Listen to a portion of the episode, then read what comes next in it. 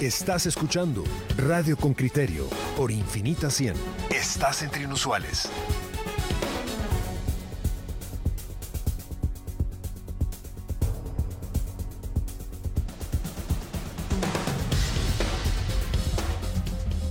Coyuntura. Claudia, ya hay internautas, usuarios de Twitter, eso veo yo, que, que nos están de alguna manera criticando el titular que se eligió para esta siguiente Carlos nota. Mendoza. Carlos Mendoza, sí, ese mm, investigador, ese científico social que nosotros apreciamos tanto. Y tiene razón en su crítica, porque nosotros titulamos esta nota diciendo el dueño de los 122 millones de quetzales una semana después de su entrega. Cuando Carlos Mendoza nos, nos llama a la reflexión y nos dice, ¿el dueño?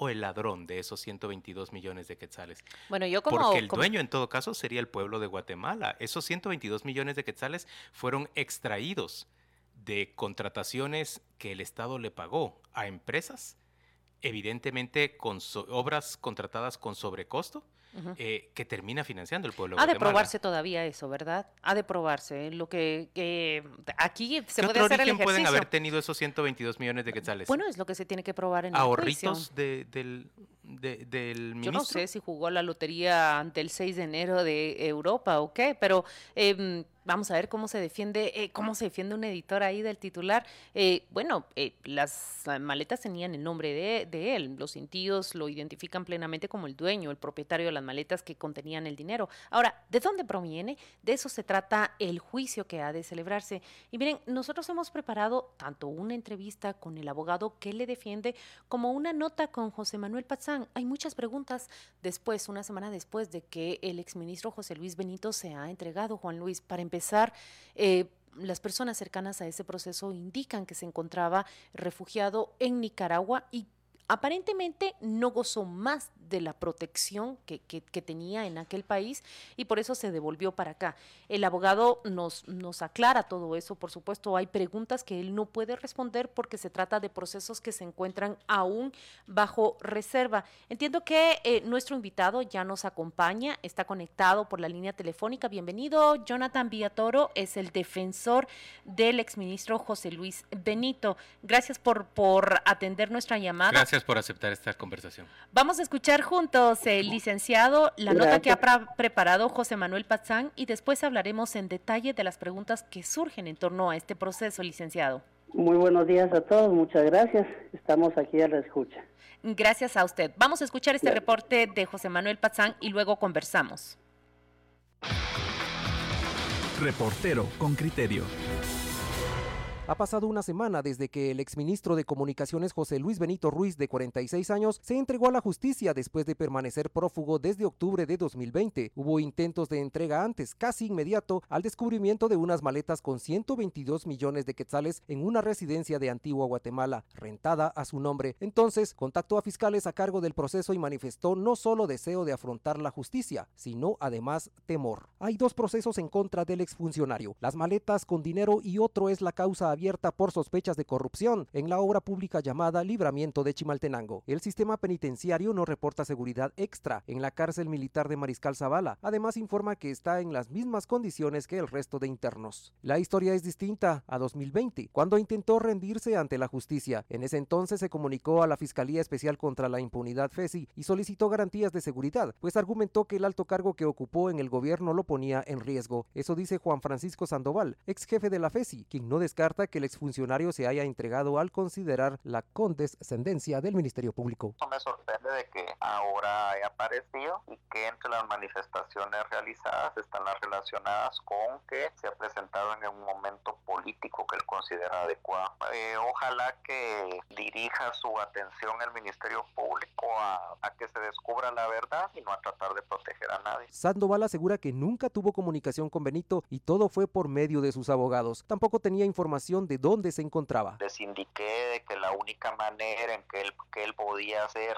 beneficiado era poniéndose a disposición de la autoridad. También yo le sugerí que él si tenía algún temor que se presentara y quisiera públicos cuáles eran sus temores y que eso podía él de alguna manera blindarle. Un año después, ya a finales de noviembre de 2021, la familia del exfuncionario contactó al abogado Jonathan Villatoro para que lo defendiera, pues tenía planes de entregarse. Villatoro fue abogado de Gustavo Martínez, ex secretario privado y yerno del expresidente Otto Pérez Molina, ambos involucrados en el caso cooptación del Estado. También defendió al exalcalde de Salamá, Baja Verapaz, Juan Belis Izaguirre, señalado de lavado de dinero y por la compra anómala de un terreno por parte de la comuna. Villatoro dice desconocer a la familia de Benito Ruiz y que alguien lo refirió para que llevara su caso. El primer contacto físico que tuvieron con el exfuncionario, dice él, fue el viernes pasado en el juzgado de turno de Misco, donde se entregó. Alguna seguridad especial no consideramos que sea el caso. Tiene que ser un centro de detención, en este caso el de zona 17, no porque haya una amenaza, simplemente por el hecho de los casos tan mediáticos y corre riesgo en otro centro. Villatoro dice que Benito se entregó por cuestiones de defensa técnica y porque ya había tenido negociaciones para resolver su situación jurídica, pero no se permitía el apersonamiento de los abogados y porque la única forma de resolver su situación era entregarse. Habían entrado en un estado de depresión, no poder tener la libertad de estar con su familia, le afecta emocionalmente. Una persona cercana a este proceso contó a con criterio que el exministro permaneció en Nicaragua, pero Villatoro dice que él no puede revelar dónde estaba Benito. Comunicación Social del Instituto Nacional de Migración respondió que, por ser información sensible, no podía ser compartida. José Manuel Patzán, Radio con Criterio.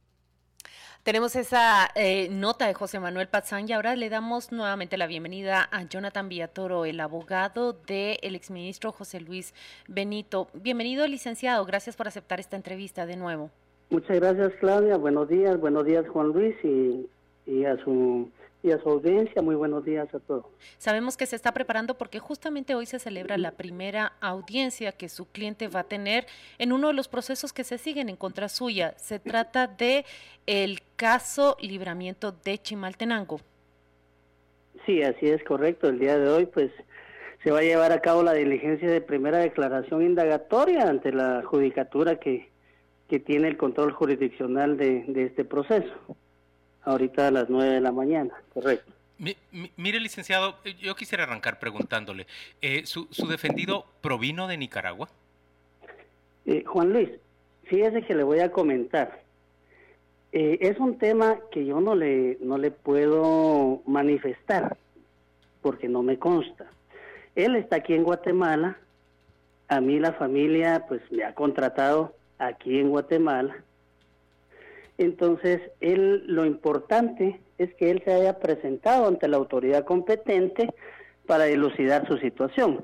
Es el único espíritu que él tiene dentro de este actuar, dilucidar su situación jurídica, decirle al pueblo de Guatemala, acá estoy presente, acá estoy afrontando los procesos de una manera valiente.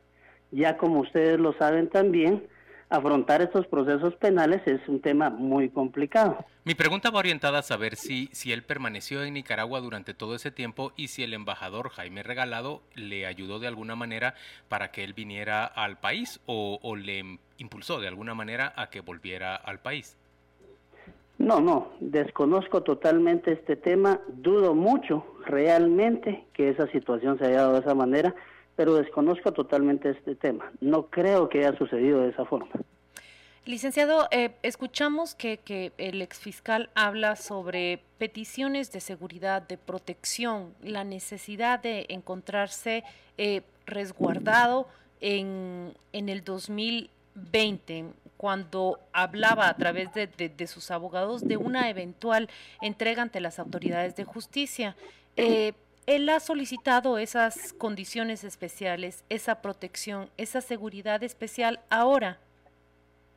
Claudia, fíjese que eh, desconozco las actuaciones de los abogados que anteriormente pudieron haber diligenciado algún tema con, con mi patrocinado, el señor Benito Ruiz.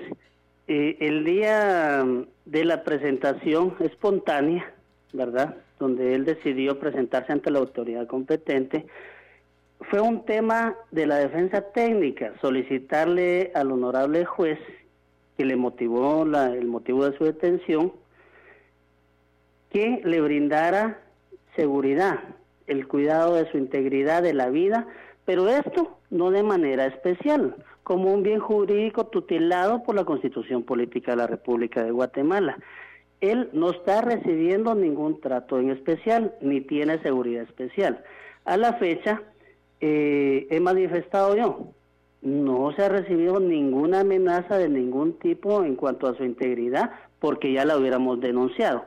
El objeto de pedir ese resguardo a su integridad, ese resguardo a su seguridad, es por el hecho de los casos tan emblemáticos, tan mediáticos, mm. el solo hecho de oír, está, eh, está procesado o está sindicado de un tema de 120 millones de quetzales, solo eso ya lo pone en riesgo a él, no por algún tema en específico. Mire, licenciado, ¿por qué se presenta él en el juzgado de Misco? Muchas gracias, Juan Luis. Eh, esa es una decisión meramente de la defensa técnica. ¿Por qué razón? Se las voy a explicar de manera general y, breve. La razón es simple. Hay dos órdenes de aprehensión. Ajá. ¿Ante qué juzgado lo hubiéramos presentado? ¿Y cuánto tiempo hubiera pasado él en una carceleta?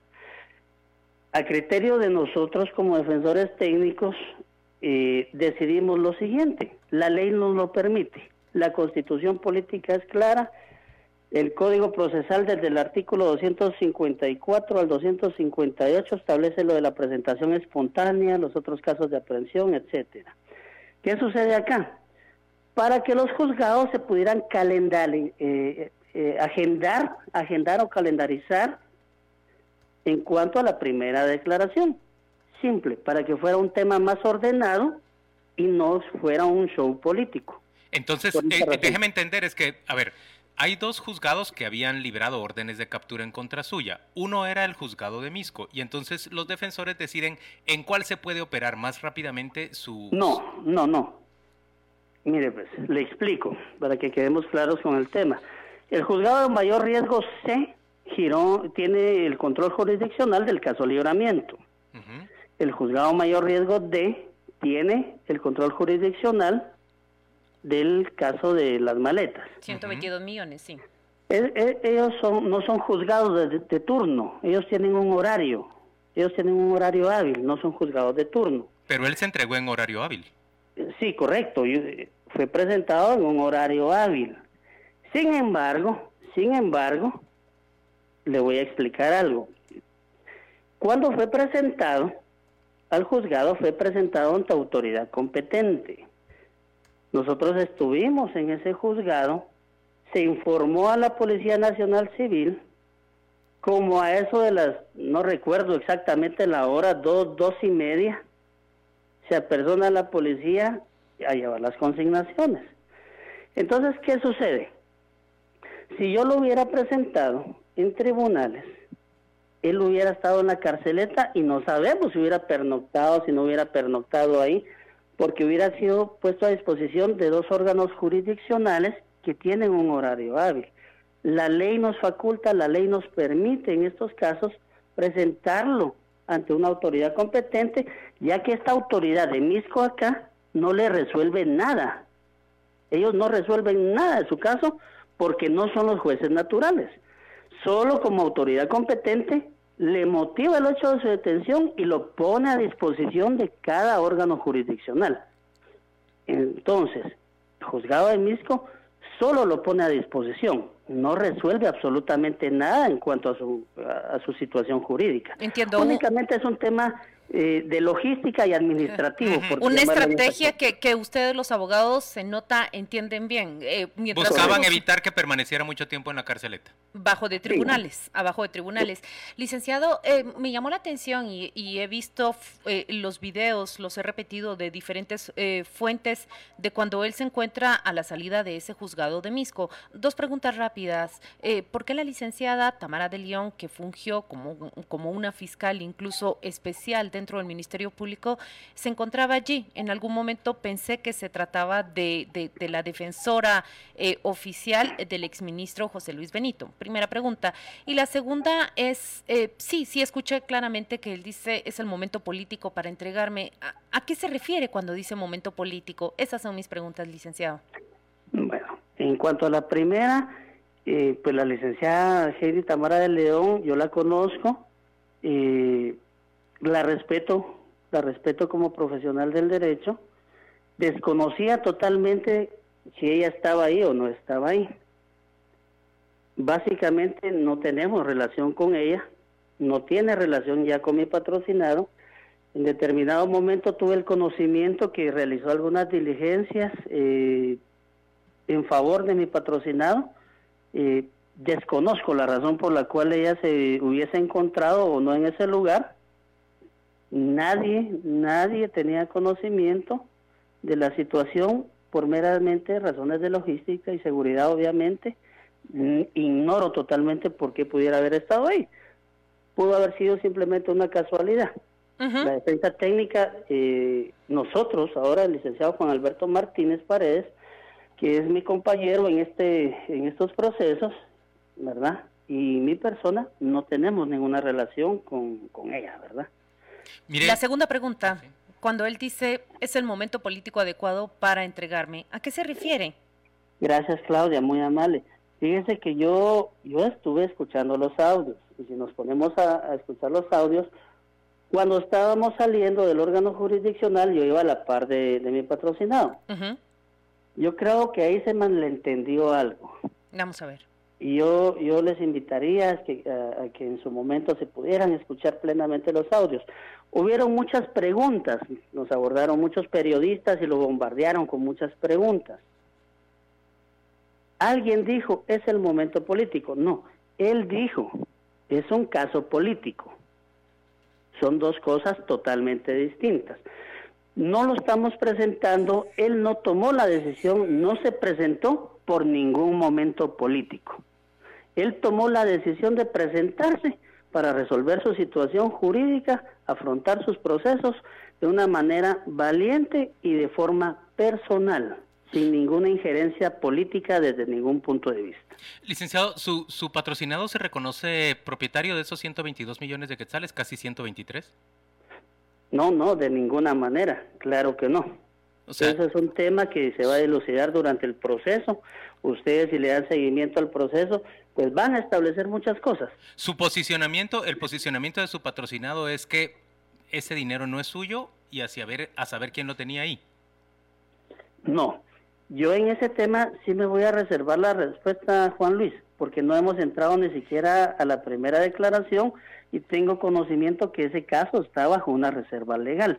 Nos tenemos que imponer nosotros de las actuaciones, de los indicios del Ministerio Público, de la investigación que ellos tengan, porque a la fecha les comento, ni siquiera tenemos el expediente ni el caso libramiento eh, y el caso eh, maletas. En el caso libramiento ayer nos proporcionaron una copia digital que lamentablemente no podemos abrir en nuestros equipos de cómputo. Bueno, qué barbaridad. ¿Y qué juzgado fue ese? Sí, fíjese que eh, fue la Fiscalía contra la Corrupción, que nos han atendido bien en el sentido de proporcionarnos, pero yo creo que el formato en el que nos dieron pues es, no es compatible. Pedimos las copias al órgano jurisdiccional, tampoco nos fueron proporcionadas. Hoy vamos, y se los digo así, a la mano de Dios.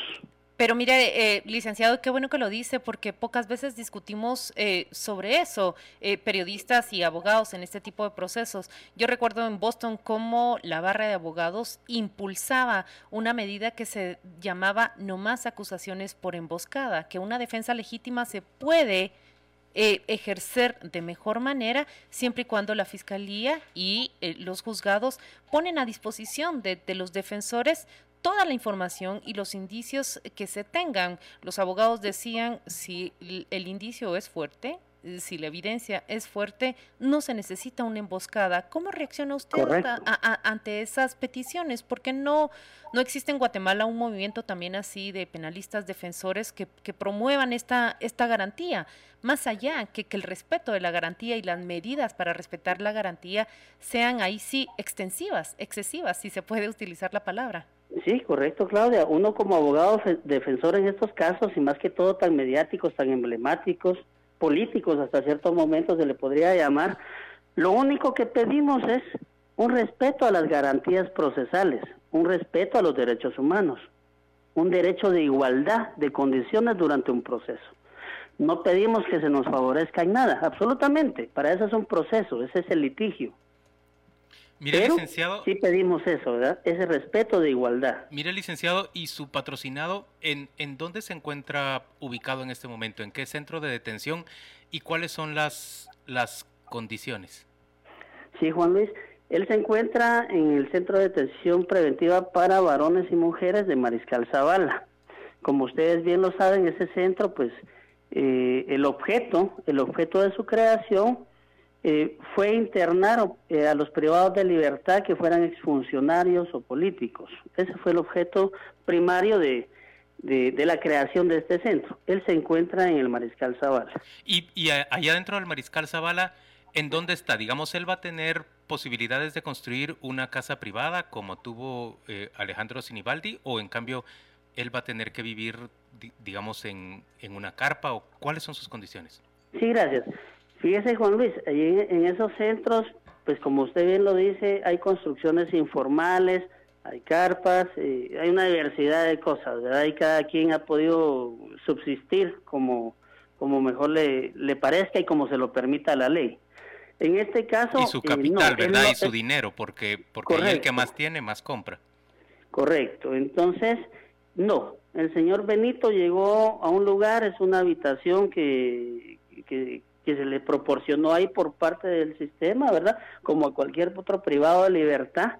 No, es no va a hacer construcciones, él no va a hacer ninguna construcción, eh, no es un apartamento, no, no son cuestiones así. Él no llegó a hacer nada ahí.